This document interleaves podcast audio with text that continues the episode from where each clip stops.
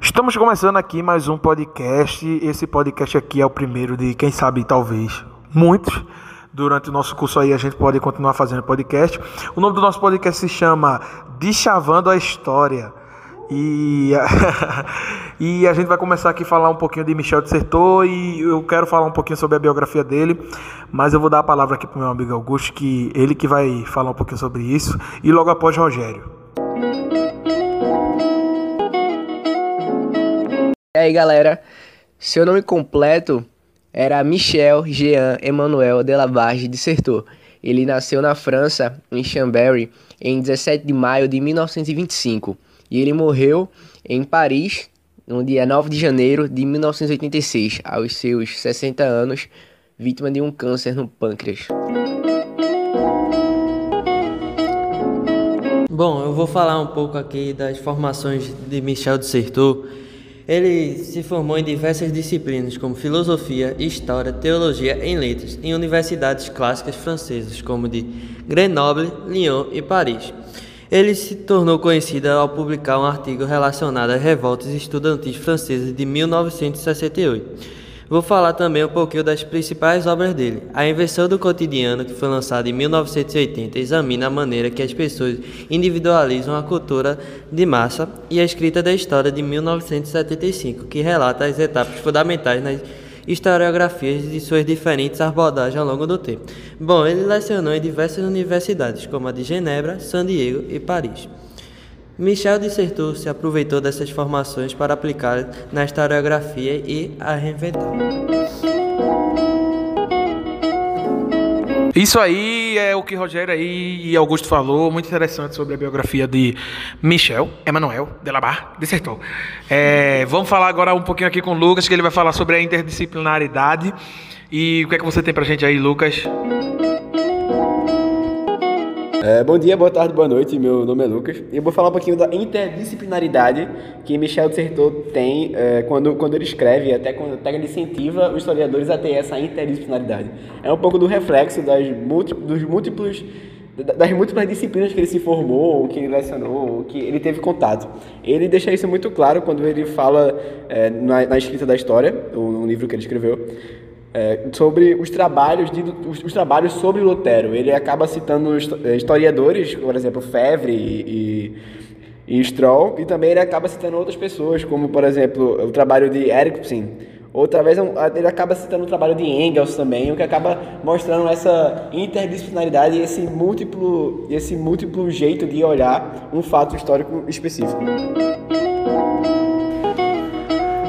Isso aí, interdisciplinaridade é algo muito interessante. Você percebe aí que ele se formou em várias, em várias matérias, né? É muito interessante que isso gera alguns questionamentos também na cabeça das, das, pessoas. E eu queria saber também sobre a crítica que ele fez a Paul Vane.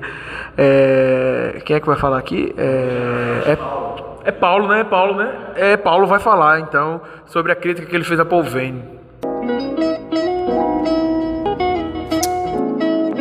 E aí, galera? Vou falar um pouco como meu amigo aqui, Ebert, vou falar sobre a crítica de Michel Sertor, a Paul Vane. Em 1975, Paul Vane ele disse a seguinte frase: A história é um romance verdadeiro.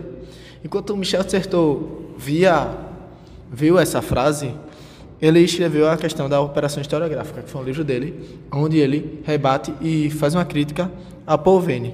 Eu acho que Michel Sertor, é, a crítica é a seguinte: a história romântica verdadeira é como se a gente visse algo muito na questão da ficção. É tipo como se fosse o historiador fosse Jake e a história fosse Rose. E tipo, não é uma questão de Titanic. E sim a história é, é uma profissão, é um, uma área de pesquisa, é uma ciência.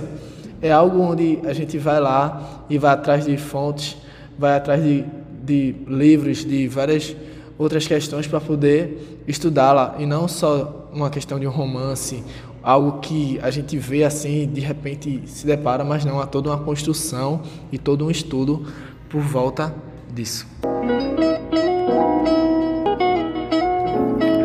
Isso aí eu achei interessante Certíssimo, Paulo. A alusão que você fez com Titanic.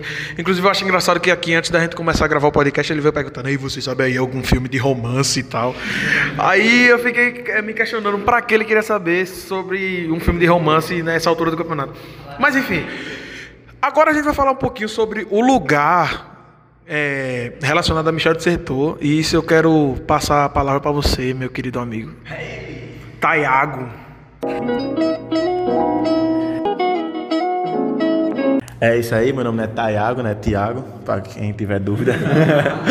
quem tiver com dúvida, é isso aí. Então, é, quando Michel do Setor ele fala de lugar, ele se refere, pelo que eu entendi, ele se refere à instituição.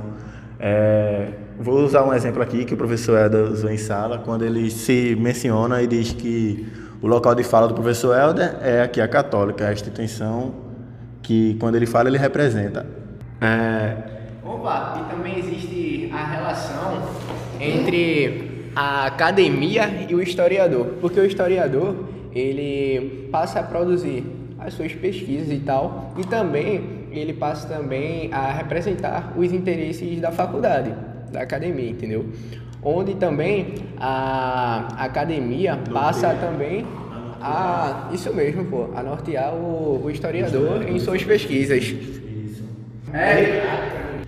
O que eu achei interessante é que algo se meteu aí na fala de Tizil. E é isso mesmo, o que tem que acontecer. É, tem que acontecer isso mesmo. Tem que ter isso aí. Porque assim. da sua própria costa.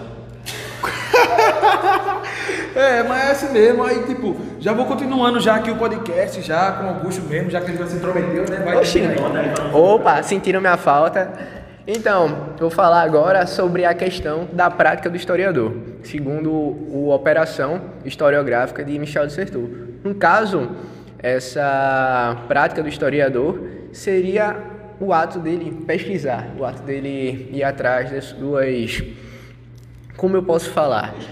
É, das suas pesquisas mesmo, ir atrás do- dos documentos, dos artigos, Seria, no caso, a sua metodologia. é, no caso a sua metodologia, como foi citado pelo meu colega aqui, Rogério. Eu achei que alguém ia falar aqui sobre a escrita, mas não vai falar então. É, a escrita, basicamente, que na, naquela hora ela não é. Ela não, ela não era historiográfica. Ela história. Eita! Ela não era histórica na época. E que ela fazia que criasse alguns questionamentos de tipo como é que a escrita era histórica, se ela era uma imagem invertida da prática. É, isso, isso muito pode se aparecer num exemplo de dos jogos infantis de tabuleiro, que como se fosse Monopoly, Banco Imobiliário, nos quais é, a representação da- das moedas são moedas verdadeiras, entendeu? Só que em forma de brinquedo. Interessante também afirmar que o tipo de escrita é uma prática social e que faz com que o leitor é, tenha uma lição didática e que ao mesmo tempo funcione como uma imagem invertida. É, é basicamente isso que eu queria falar e mais uma vez Augusto quer se intrometer aqui, quer falar mais um pouquinho, então vai. Opa! Mais uma vez aqui. No caso, Michel Certeau, quando ele fala da escrita, ele prega a questão que a escrita seja voltada para os seus pares. O que seriam esses seus pares? Seriam os profissionais que ele trabalha na academia.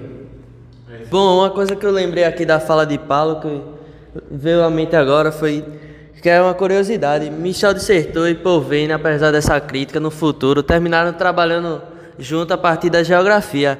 E um autor que seria bom vocês lerem, que trabalha bem a relação dos dois, fazendo uma conexão, seria Antônio Paulo Rezende, que é um ator pernambucano e tal.